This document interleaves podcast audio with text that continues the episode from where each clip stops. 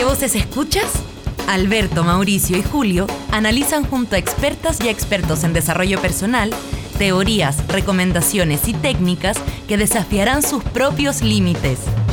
1, 2, 3 probando, el podcast donde los entrevistados desafían a sus entrevistadores.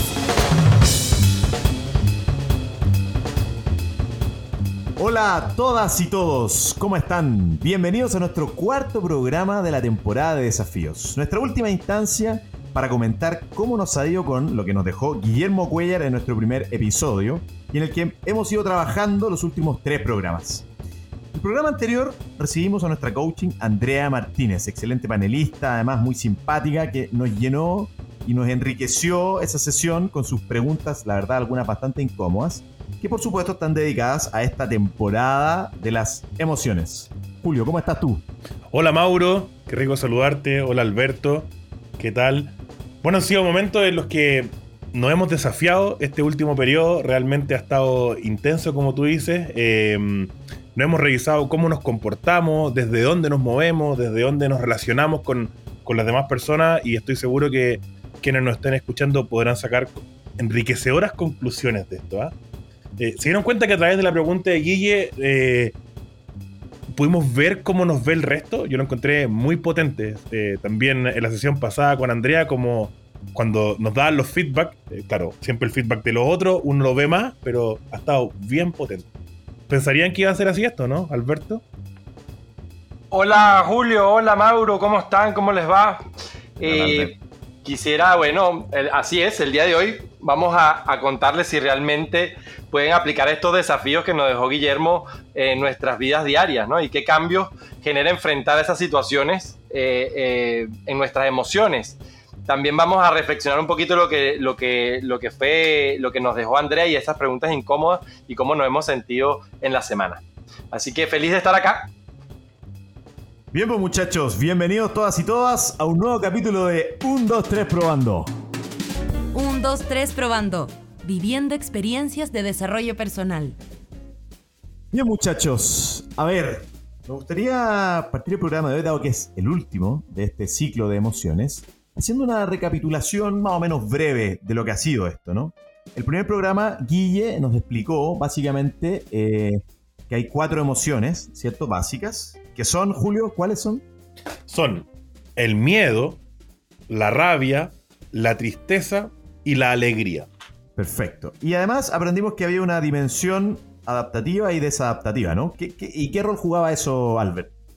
Bueno, básicamente en el rol adaptativo vemos como, eh, cómo estas emociones básicas nos ayudan precisamente a adaptarnos a las circunstancias, cómo el miedo nos protege, cómo eh, la rabia nos impulsa la acción, cómo la tristeza nos lleva a la reflexión, cómo la alegría nos permite acercarnos y, a encontrarnos con los demás, pero también tienen un rol desadaptativo.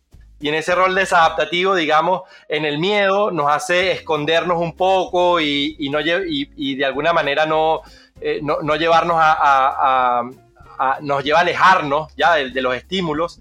En el tema de la, de la rabia, pues, pues podemos ser agresivos y violentos y pasar a llevar a los demás. En el tema de la tristeza nos hace ser introvertidos, ¿me entiendes? Y, y quizás ensimismarnos demasiado vivir en, un, ostracismo y en el tema de la alegría quizás no nos, no nos permita aprender.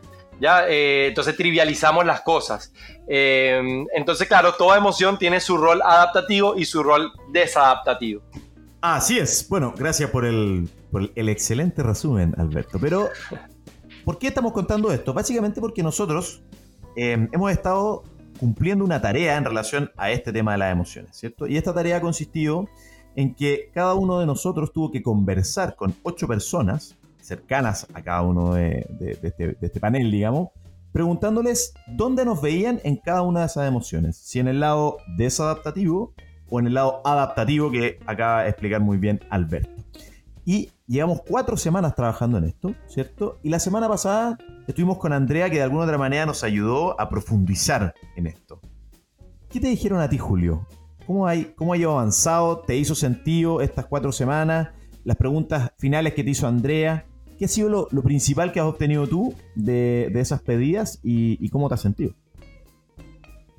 Bueno, yo creo que en cualquier proceso donde eh, conscientemente nos, nos miramos a nosotros mismos, eh, hay crecimiento, hay avance. Y yo creo que ahí esa es una de las primeras conclusiones que saco.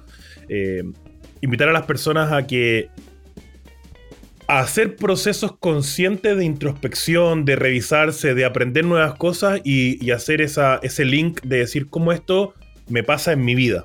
Yo creo que eso ha sido eh, muy poderoso a lo largo del tiempo eh, y particularmente en este periodo de, trabajo de la emoción. Ahora, en, lo que tiene que ver con, el feedback que me, me, dieron las personas que, con las que conversé, em, me pasaron cosas bien interesantes que además yo pensaba que no me pasaban. Eh, como por ejemplo, cuando la gente me estaba hablando, cuando la gente decía algo con lo que mm, yo estoy de acuerdo de mí mismo, como me veo, yo decía, sí, bueno, sí, obvio, eso es así, eso es así. Y cuando la gente decía algo como yo no me veo, yo decía, ¿qué está hablando esta persona? O sea, está inventando. Se está equivocando, se está equivocando. Claro, yo. Eh, no te atiendo, no te atiendo. Sí, no te atiendo. Es que, que mi frase, no. Yo desde el ego antes de los, de los feedback, cuando Guille nos dio la tarea, yo dije, bueno, eh, hago clases de este tipo de cosas, eh, he leído sobre esto. Obvio que cuando la gente me dé los feedback voy a ser capaz de aceptarlo, tomarlo, construir sobre eso. Y me encontré en la reacción muy humana, muy visceral, de que cuando el feedback no me calzaba del todo, decir, mentira eso, mentira, digamos. No, es así. Es otro Julio, es otro Julio.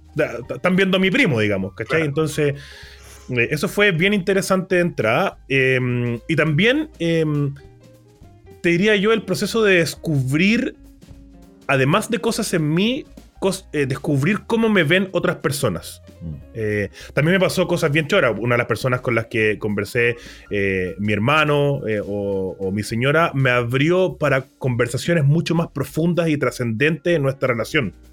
Entonces eso también fue muy enriquecedor. Sí, claro, como conocernos ahí ahí, me gustaría decir, decirte a ti, digamos, pero en general a, todos los que nos escuchen, que qué interesante esto de conversar, ¿no? Que finalmente de se trata el programa, que más allá de la tarea puntual de las emociones, que obviamente es clave para partir nuestro ciclo de programas, pero por otra parte, como muchas conversaciones que uno pareciera tener, pero en realidad no las tiene, y, esta ceremonia de tener esta conversación específica, ¿cierto? Para el feedback, etcétera, es muy valiosa. Como yo eso rescato, rescato un montón. Absolutamente. Bueno, como, nos decía Guille, ¿no? La conversación tiene que ver con, generar cambios. ¿no? y con transformar. Una buena conversación transforma. Y de hecho, y de hecho lo que quiero poner sobre la mesa es que yo no pude tener, y lo confieso, yo no pude tener las ocho conversaciones. Eh, no la pude tener con, con tanta gente fueron pocas las personas con las cuales me pude abrir. De hecho, de hecho estas conversaciones las tuve nada más con dos personas. Y, en la volada profunda, cuando tuve estas dos conversaciones me generaron harto, harto dolor y harta reflexión. Tuve que abrir ahí como una caja de Pandora, ¿me entiendes? Heavy de recordar voces, de irme para el pasado, ¿me entiendes? De, entender estos patrones. Así que mm, sin duda que estas conversas que transforman y que sin duda generan muchísimo aprendizaje, eh, bueno, también pasan por su zona de caos y de dolor, ¿no? Creo que no hay atajos en eso. Pero tú crees que tuviste, porque al final lo que, para explicar un poco de nuevo, ¿eh? nosotros lo que estamos haciendo es de alguna otra manera desmitificar que estas recetas del conocimiento, del desarrollo personal, son válidas o no. Y atendiéndonos a eso, digamos, el hecho que tú hayas tenido solo dos conversaciones de ocho, tiene que ver con que no fuiste, sientes que no tenías como la cercanía con las otras seis personas para tener esta conversación? ¿O, finalmente, o finalmente eh, sentiste las únicas dos personas que tú validadas para tener esta conversación eran estas dos. Que no es la misma pregunta, no sé si me entiendes. Sí, te entiendo perfectamente. Yo creo que va por la primera. Creo que, creo que estas conversas, no sé, como que no, no, no, estamos acostumbrados a tenerlas, ¿no? Y son como difíciles, incómodas, eh, intensas. Y, creo que no, insisto, no estamos acostumbrados. Entonces, como, como que la otra persona tiene que estar disponible, tú también. Se tienen que dar una cantidad de factores para que, para que la conversación se pueda dar, ¿no? Eh, y, insisto, yo creo que genera mucho aprendizaje, pero uno se tiene que hacer cargo de, lo que aflora allí, ¿no? Es que eso es porque tiene que ver con, yo creo que es muy sabio lo que dice Alberto, este tipo de conversaciones no solo son potentes en el momento, sino que uno tiene que hacer hacerse cargo de todo lo que se va abriendo en adelante y eso te genera mucha tarea finalmente. ¿A ti, Mauro, cómo te fue con, con esto? A mí me fue bien, fíjate, yo creo que logré tener las conversaciones todas, Em, porque básicamente lo que traté de hacer era como no preguntarme mucho con quién tenía que tener la conversación. Entonces, por supuesto que tuve conversaciones con personas que están como en la primera línea, ¿no? Eh, mi señora, algún amigo muy cercano. Pero igual tuve conversaciones como con personas que de alguna otra manera se relacionan conmigo en otros sistemas.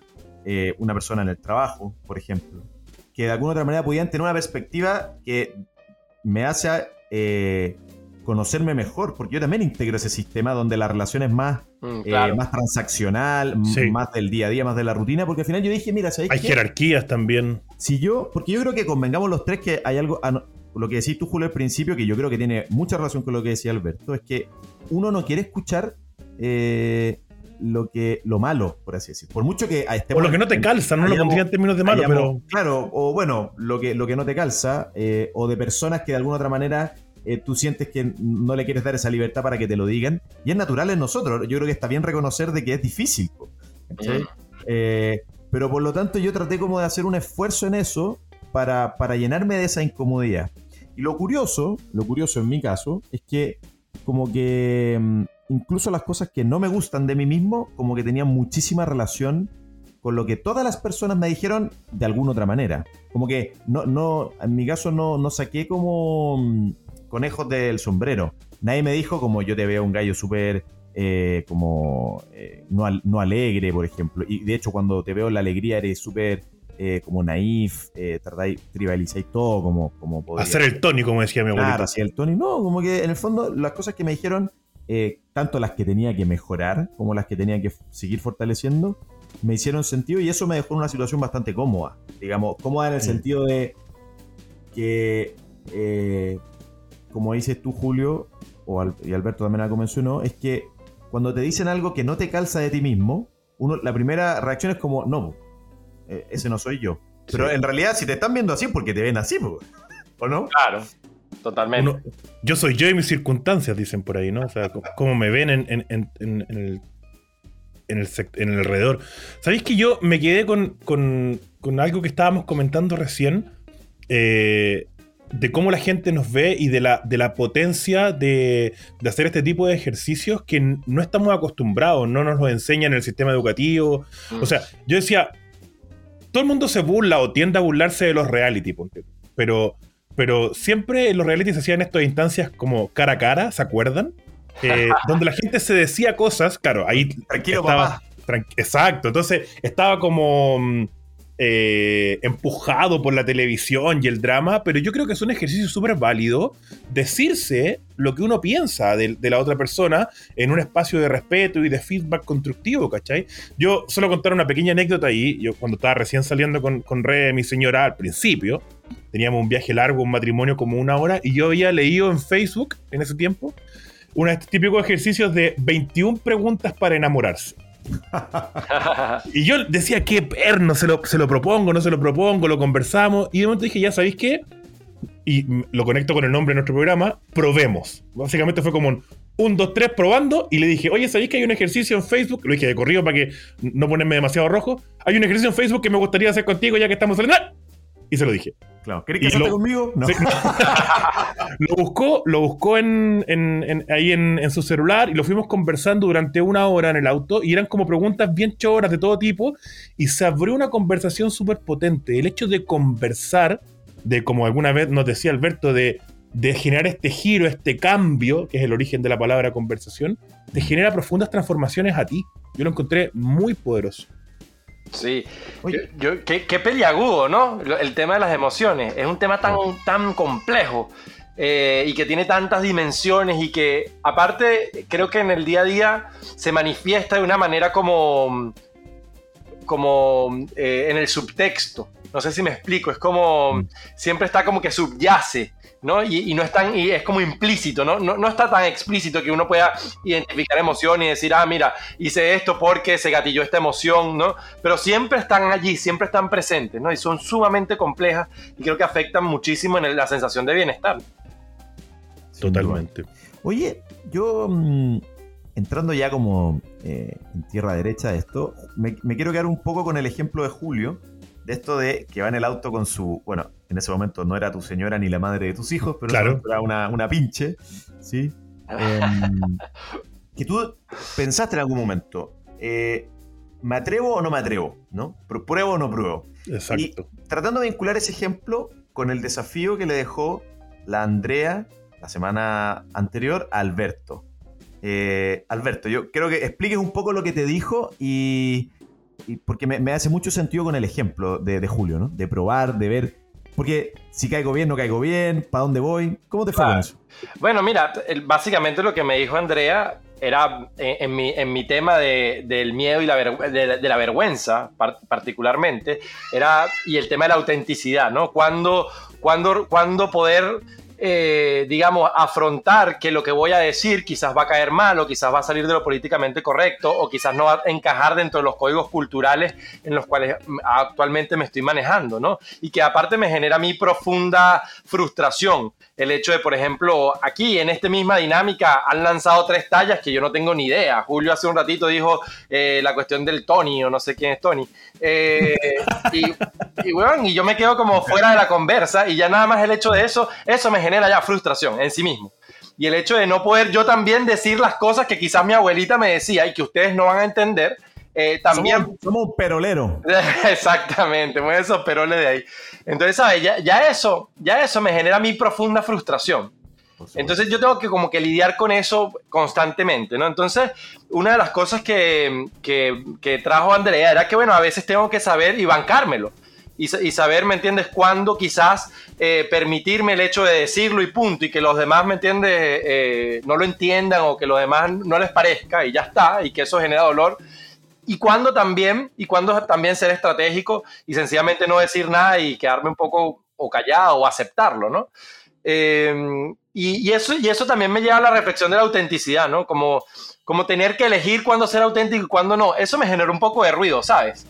Y, y Sí, todavía no lo tengo muy, muy, muy resuelto, ¿no? Es como, Ahora, yo, yo lo entendí, sí, como para ir eh, tratando de buscar las palabras exactas de la semana anterior, pero yo lo entendí que no es que había que decidir cuándo ser auténtico y cuándo no, sino que básicamente estar como consciente, o por lo menos así lo leí yo, de que muchas veces esa autenticidad que, que nos define, que de alguna manera nos hace sentirnos parte de los sistemas en los que, los que nos gusta estar, muchas veces va a ir en contraposición de otros sistemas Mm. que quizás no es necesario habitar en todos los sistemas o, o ser, eh, sino que yo siendo Mauricio, en este sistema voy a caer mal o, o voy a pasar una vergüenza, porque ese sistema no va, no va a estar conectado con mi forma de pensar, con mi forma de ser o con mis bromas o con mi forma de bailar. Anda a saber tú. claro, Yo sentí que la Andrea te lo dijo como mm, diciendo, mira Albert, ¿sabéis qué? Bien, asume el costo de estar en otro país, como lo, siendo lo difícil que es. Mm. Eh, es bueno declararlo, yo siento que el, el- el mismo, lo mismo que nos acabas de decir a nosotros como valioso, como déjense decir tantos chilenismos que no conecto con todo.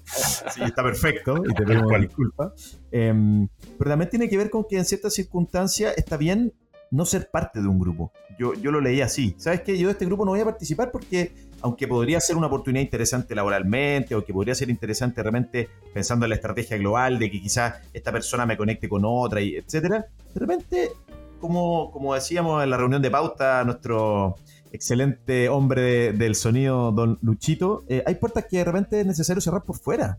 Y es válido eso, ¿no? ¿Qué te pasa claro. con Pero, pero yo, perdón, Albert, solo Dale, una dale. reflexión que me, me quedó mu- dando vueltas lo que planteaste recién. Igual lo que está diciendo Mauro eh, tiene un doble clic, porque en el fondo va a haber contextos de los cuales no podemos escaparnos. eh, y no pudiendo escaparnos, sabemos que nuestra autenticidad va a caer mal. Y ahí uno tiene que tomar la decisión, supongo, y que todos lo hacemos en esto que, esto creo que sí se va a entender como también lo decía mi abuelita, como en el ubícate. ¿Sí? Eh, porque hay veces que en ciertos contextos, si soy completamente auténtico, voy a caer mal y en ese contexto no me puedo, no me puedo salir. Un contexto laboral, por ejemplo, que es lo que dice Alberto. Entonces, si hay un tema de como apagar este switch de autenticidad en ciertos momentos. No, está bien, pues, pero, pero lo que yo digo es que de repente está bien que alguien te diga ubícate. Te puede Claro. servir muchísimo más que no decir nada, porque al final la vergüenza que nos explicaba Albert, que era la emoción que estamos, o ese miedo mirado desde la vergüenza, tenía que ver con que muchas veces no saber o frustrarte por no querer decir lo que tú quieres decir, o de repente no, o, no sentir la confianza para decir las cosas de alguna manera o para, o para ejercitar eh, a cierto nivel. Entonces, yo miro, por supuesto que nos tenemos que autorregular si vivimos en comunidad, pero de repente es sano que alguien te diga, ¿sabes qué? Muy desubicado tu comentario. Estoy de acuerdo, sí. E, eso es lo que digo yo. No sé si Albert lo, lee así. No, sí, lo, lo, que pasa es que yo, yo al menos no sé si es por, por mi historia, ¿me entiendes? Que me vine de un país a otro, eh, pero, pero tiene un costo emocional para mí. No sé por qué, pero tiene un costo emocional. O sea, es como, al final me voy con, con un dolor, ¿me entiendes? O con, o con algo de, de, de, pena, ¿me entiendes? Es como, eh, no, no, es gratis, ¿ya? El hecho de tener que hacer esa renuncia. Ahora, yo, yo que te conozco, amigo, ya, estamos con Alberto, ¿ah? esto para los tres, pero yo que te conozco, Albert, de hace ocho años, ya que nos conocemos y somos amigos hace bastante también, una de las cosas que yo siempre he admirado de ti eh, es tu capacidad de decir lo que piensas sin importar el contexto y ser poco políticamente correcto. Claro, es bien interesante. Sí, pero eso ha tenido también, es, que precisamente eso, Julio, creo que es lo que ha tenido un costo. ¿Me entiendes? Y es como, y es como, wow, ¿me entiendes? y, bueno, y estoy lidiando siempre con, eh, aunque no lo creas, estoy siempre lidiando con eso. Siempre lidiando en, de qué forma lo digo, cómo lo digo, de qué forma lo digo. Eh, y es como, no sé, quizás tiene que ver con mi personalidad y no, tiene que ver con que sea venezolano, ¿no? Pero... pero Mauro, dale. Ah, perdona, solo para como poner un, clip en esa idea de, Alberto, es que hace poco conversábamos como con unos amigos eh, sobre esto si yo tengo varios hijos y mis amigos algunos también tienen dos o tres.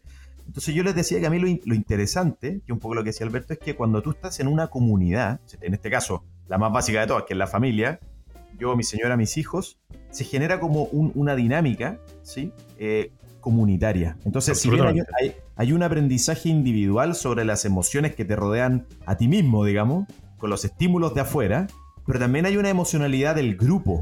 Mm. Entonces, yo pienso que uno como, como tratando de agarrar lo que decía Alberto, debe conectarse también con la emocionalidad del entorno. Eh, justamente para no sentir esa incomodidad constante, porque si yo me siento incómodo constantemente frente a algunos puntos en esa emocionalidad de esa comunidad en particular, quiere decir que o el entorno me está, me está como incomodando de cierta manera, o yo de alguna manera estoy desagregado de esa emocionalidad grupal. Claro. Entonces, a mí, a mí me parece súper interesante lo que decía Alberto, porque mm, de alguna otra manera también tenemos que mirarnos a nosotros mismos pero también ser capaces de ver cómo conecto con las emociones de los que están cerca, ¿no? Claro, sin duda. Y como hay un código eh, eh, sistémico, por lo menos de, la forma, por lo menos como yo uso el cuerpo o mi entonación de la voz, ¿me entiendes? este, y, cómo, y cómo la gente interpreta eso. Y, que no es lo mismo ver a un italiano, por lo menos, ¿me entiendes? O ver a un argentino, o ver, ¿me entiendes? A un venezolano que quizás en, sociedades que son un poquito más cerradas o más, o más introvertidas, ¿cómo cae eso, no? O cómo cae un español, ponte tú, que quizás son más frontales, eh, ¿me entiendes? Y, y, eso cae pesado en ciertos ambientes, entonces es difícil lidiar con esos, con esos códigos. Totalmente, o sea, todos los grupos al final tienen un código, una cultura organizacional, desde la familia, el trabajo, todo. Entonces, uno tiene que también que leer eso y decidir. Yo creo que hay una clave en la conciencia. Decidir si vas a querer transgredir eso o no y lo que va a implicar también. Un, dos, tres, probando. Viviendo experiencias de desarrollo personal. Oye, Mauricio, te quería preguntar. Em, como para ir avanzando también en esa conversación, porque nos dejó Guille nuestro desafío y después Andrea yo lo pondría en términos de nos tocó una fibra que, cambiar, ¿no? ¿Qué, fue lo que te planteó a ti, Andrea?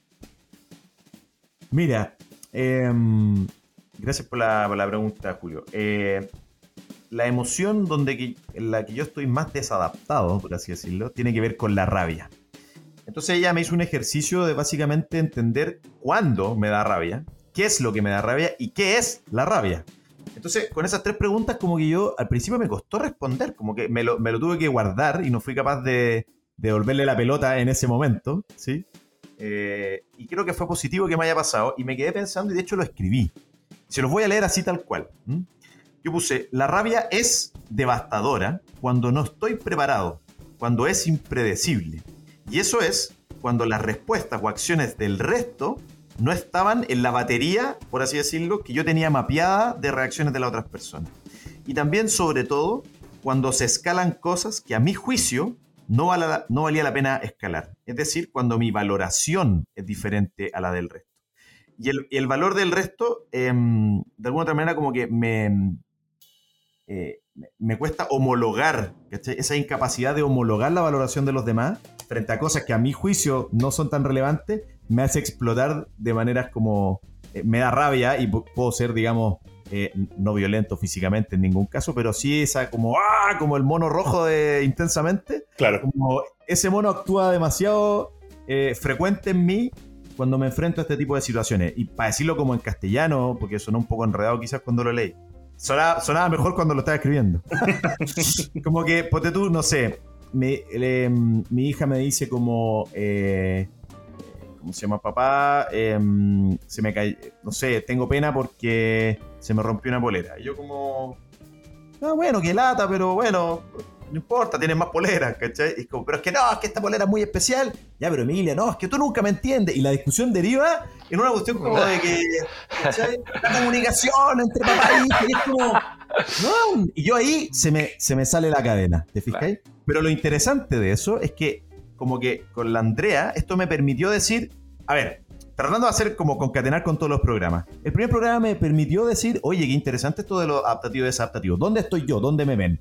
Y efectivamente la gente me vio que me desadapto la emoción de la rabia y yo también lo veo. Ahora, me lo hizo súper patente en el fondo decir, no es que me desadapten todas las cosas, sino que las cosas más básicas y cuando yo no soy capaz de leer, anticiparme a las respuestas de los demás, esa desconexión me hace irme al lado totalmente desadaptativo. Así que le doy la gracias a la Andrea por, por mencionarme, lo he hecho ayer como que en una conversación, como que se me iba a prender el mono rojo y como que dije, mmm, cuenta tres, ya, oye, no, ah. ya voy a... Un, dos, tres probando, dijiste tú, vamos. Un, dos, tres probando, claro. Saqué la pokebola de Andrea Martínez y dije, yo te elijo. Y me funcionó, me funcionó. Como que logré tener una conversación muchísimo mejor. Eh, con esto no quiero decir que solucioné el problema, ni mucho menos, pero puedo tener una conversación que no se fue al tiro como por la para cualquier parte, te fijas. Claro. Así que. Eh, interesante también que Guillermo nos dijo que las emociones se aprenden, ¿no? Sí, claro, se educan. Y, se educan. Yo creo que tiene que ver con estos ejercicios que precisamente acaba de ahorita comentar Mauro, ¿no? Sabe, siente en su cuerpo, siente la reacción fisiológica de la emoción y es capaz, ¿me entiendes?, de controlarla y decir, ¿sabes qué? Respiremos, quizás no puedo tener la conversación ahora, tengámosla en otro momento. Y se, vive, y se vive la emoción de otra manera, ¿no? Totalmente. Oye, y yo les puedo decir como que, eh, hagamos, dado que este es el programa de las conclusiones, como que yo me gustaría afirmar que somos unos analfabetos emocionales y que estos ejercicios que nosotros hemos estado probando, sin duda le van a servir a la gente como mm. para entenderse mejor. Como que si tú me preguntas como dedito para arriba con lo que hemos hecho, dedito para arriba, ¿no? ¿Qué piensan ustedes? Yo, o sea, estoy, lo, lo partí desde ahí, digamos, de que este tipo de conversaciones son muy potentes y particularmente esta, porque es un tema que no hablamos nunca. O sea, yo creo que hacemos un catastro, un censo, por mucho que en este país de repente no funcionen, eh, de, cuánta gente tiene conversaciones sobre las emociones o cuánta gente se explora a sí misma en cómo vive sus emociones.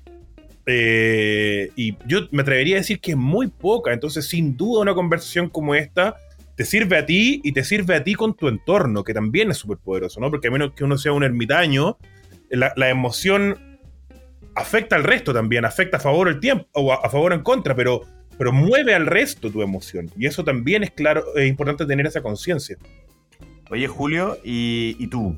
Para irnos como. Mm contigo la Andrea estuvo harto rato y, lo más divertido, lo voy a decir, ¿ah? pero lo comentamos antes del programa de conectarnos, eh, a todos nos hizo demasiado sentido lo que, lo que afloraba en esa conversación. Entonces, ¿cómo te sentiste tú? Y cuéntanos un poco de qué se trata. Tú sabes que bacán, perdón, pero que es bacán que nosotros también nos conocemos, ¿me entiendes? Entonces, eh, cuando Julio me habla del lechuguismo, ¿me entiendes? Que le dice la red que es su esposa, ¿me entiendes? Es como que es Julio, ¿me entiendes? Sí, yo, mira, llegué a una conclusión bien potente. Em, eh, yo creo que.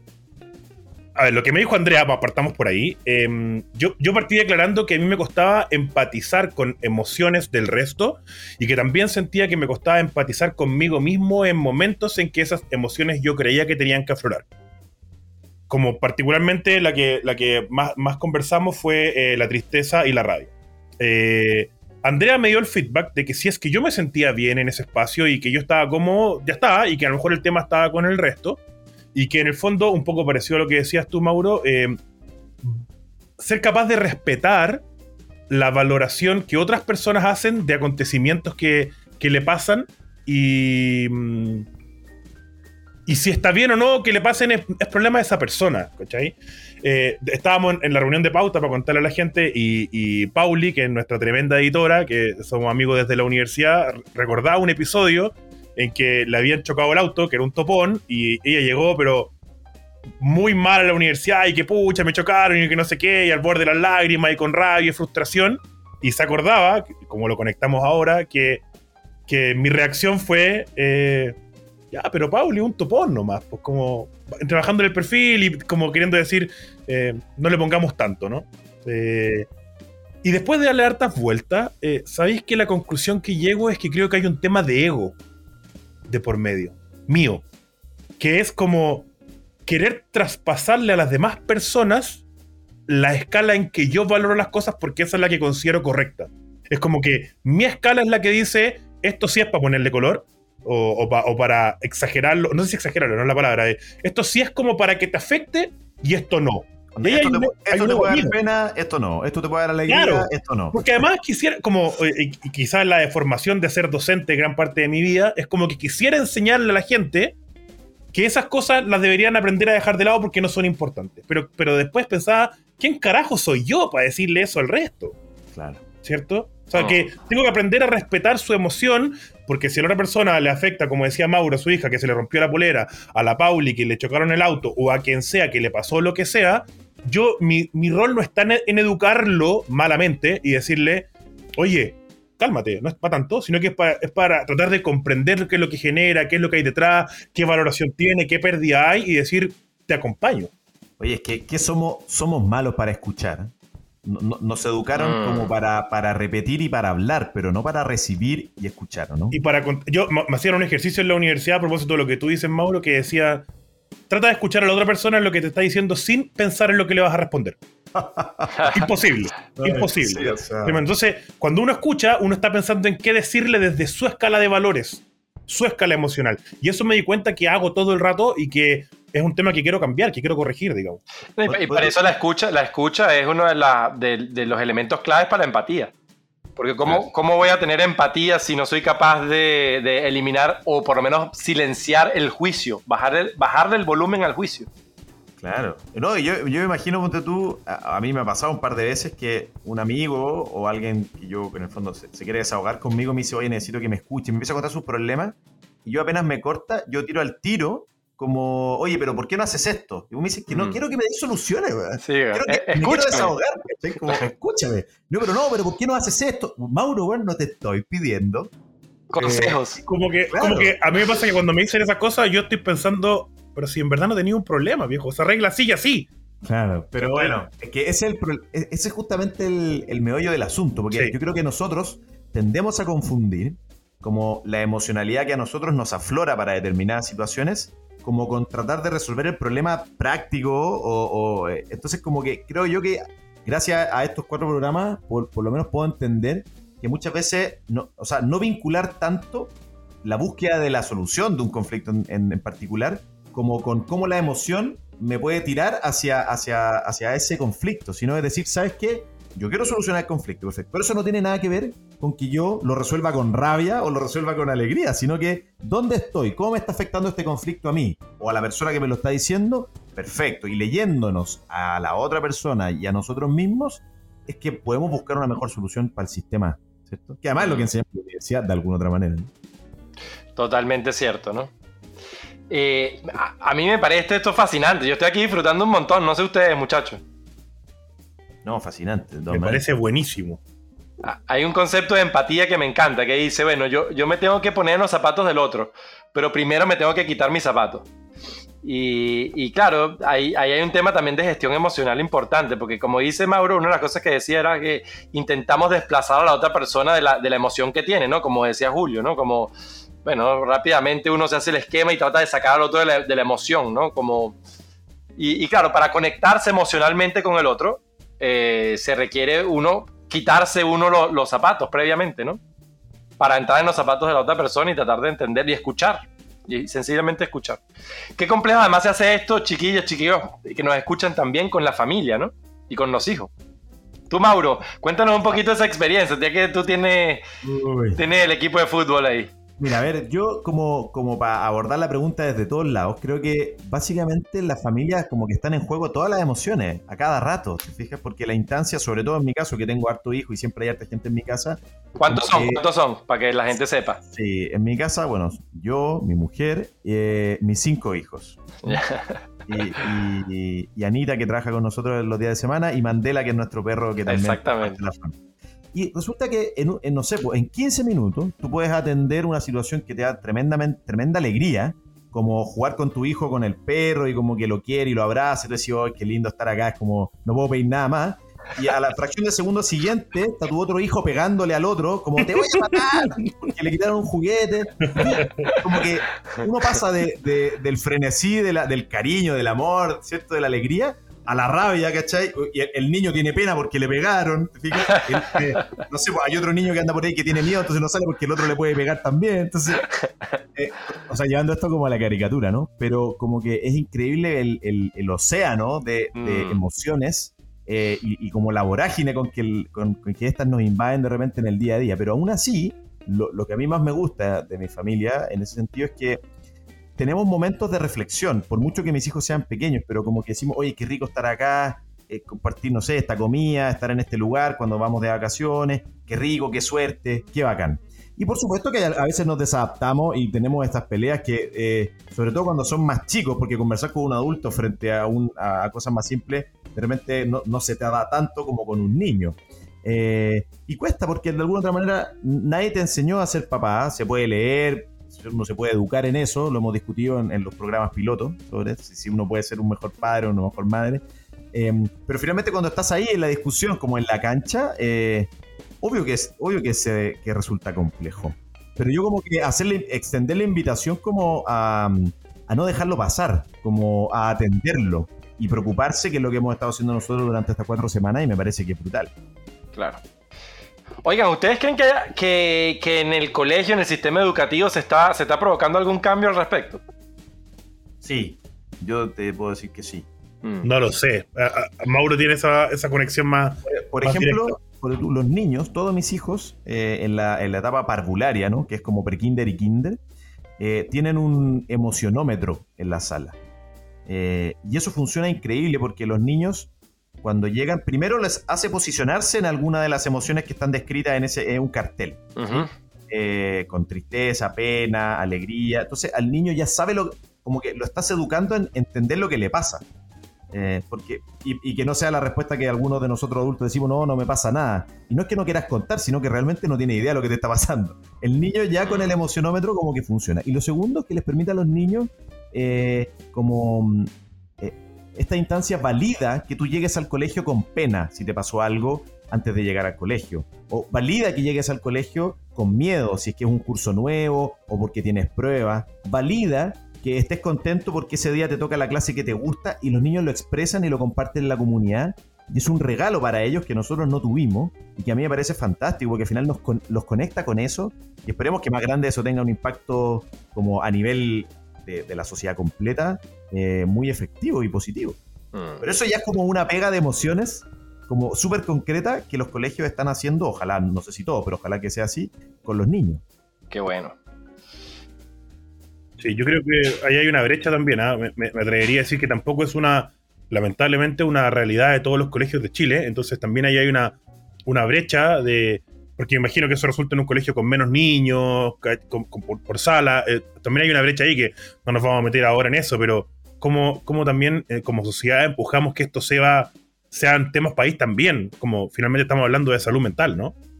No, de todas maneras. O sea, sin duda es algo que debemos empujar desde, varios lados. Y qué mejor empujarlo desde, desde todos los auditores y auditoras que nos escuchan hoy, que ojalá les haya hecho ruido, ¿cierto?, nuestros programas, para que también busquen ellos. Eh, ojalá puedan hacer la misma tarea que nos dejó Guillermo. Quizás no tengan la suerte de tener a una coach como la Andrea para cada uno de nosotros, pero básicamente nuestra idea es ponerla al servicio de sus propias preguntas. Y por lo tanto, yo espero que, durante este ciclo la gente también comience a hacerse estas preguntas que no hemos hecho nosotros, porque sin duda alguna que eh, fuera de la teoría, que siempre suena muy linda en el papel, la pudimos llevar a la práctica y para nosotros tres tuvo muchísimo sentido. Sí, yo creo que precisamente la idea de este podcast es tratar de que nosotros podamos desplegarnos y podamos sacar nuestra mejor versión. Y, yo creo que lo que me saco en limpio es que no, no puedo tener mi mejor versión si no tengo un conocimiento emocional, si no tengo una gestión emocional, si no, si no la comparto, si, o sea, si no, si no, si no puedo eh, em, poder sentir esas emociones y vivirlas. Entonces, bueno, nada, yo creo que, yo creo que buenísimo que, puedan, ojalá, tener estas conversaciones, tener estas reflexiones, eh, llevarlo a la práctica, llevarlo al día a día. Es muy importante y yo creo que de alguna manera nos permite desplegarnos y ser nuestra mejor versión. Genial. Oye, bueno, entonces, eh, solamente para, para ya ir cerrando el programa de hoy, quisiera recordarles a todos nuestros auditoras y auditores que nos pueden seguir en nuestras redes sociales, em, en arroba podcast-123 probando en Instagram, también en podcast 123 probando en Twitter. Y recordarles que ya para el próximo programa entraremos en el nuevo ciclo de, desafíos, vendrán nuevas novedades, o sea, nuevas novedades, que, es como redundante, ¿no? nuevas novedades novedosas. vendrán otras pruebas que vamos a, someter a escrutinio nosotros mismos, poniéndonos al servicio. Y como dice la, cortina por ahí, donde los entrevistadores, eh, de alguna otra manera, nos, hacen, nos ponen a nosotros en la posición incómoda. Así que maravilloso. ¿Alguna pildorita de cada uno que quiera decir antes de, cerrar este gran ciclo que ha sido el de las emociones? Julio. Yo, eh, nada, me, invitaría a la, gente, como decías tú, a, tener este tipo de conversaciones, a, desafiarse, a probar cosas. Yo, si nos mantenemos siempre eh, iguales, básicamente no, no, no cambiamos en el tiempo. Leí una frase que es un poco cliché, pero me hizo harto sentido. Me dijo, decía, eh, si es que nos conocimos hace un año atrás, eh, permítame presentarme nuevamente porque yo cambio constantemente y ya no soy el mismo que cuando nos conocimos. Yo creo que esa capacidad de ir creciendo, desarrollándose, viene especialmente de estos espacios. Así que mm, me quedo con esa reflexión. Maravilloso. Bueno, nada, el 95% de nuestros pensamientos son los mismos del día anterior. Entonces tenemos 4.000 pensamientos diarios. Quiere decir que todos los días casi 3.600 pensamientos más o menos son los mismos del día anterior. Entonces, si no tenemos la capacidad de tener reflexiones, de probar, de experimentar, de salir de nuestra zona de confort, de desafiarnos, eh, nunca vamos a poder cambiar. Eh, así que, bueno, la invitación es a esa, a que probemos y a que experimentemos con nosotros mismos. Espero que les haya gustado este viaje eh, de, capítulos en cuanto a las emociones y se vienen cosas buenísimas para, los siguientes, para las siguientes series. Así que feliz de estar aquí con ustedes. Genial. Oye, yo solamente agregar que, mm, ¿cómo se llama? Un poco lo que decía Julio y Alberto, para redondear. Antes se creía que las personas como que desarrollaban su capacidad intelectual, digamos, cerebro, como hasta los 30 años, y después como que la gente no podía aprender cosas nuevas, como que ahí te desarrollaste y sería todo. Y eso ya está totalmente eh, desmitificado y, sabemos que podemos aprender y adquirir nuevas cosas todo, eh, a toda edad. Así que invitar no solamente como a, la gente que es menor y que escucha este programa, sino que también a la gente que, ya siente que ha sido educada y que no va a cambiar, a decirle no. Es importante que te preocupes por tus emociones, es importante, puedes hacerlo, todo lo podemos hacer. Em, nosotros lo acabamos de demostrar en este ciclo de programas eh, y créannos que sin duda alguna les va a permitir encontrar esa mejor versión de ustedes mismos y además sentirse mejor. Así que muchas gracias por acompañarnos a todas y a todos en estos cuatro programas de 1, 2, 3 Probando y nos vemos la próxima semana con un nuevo desafío. Muchas gracias. Nos vemos. Muchas gracias. Nos vemos.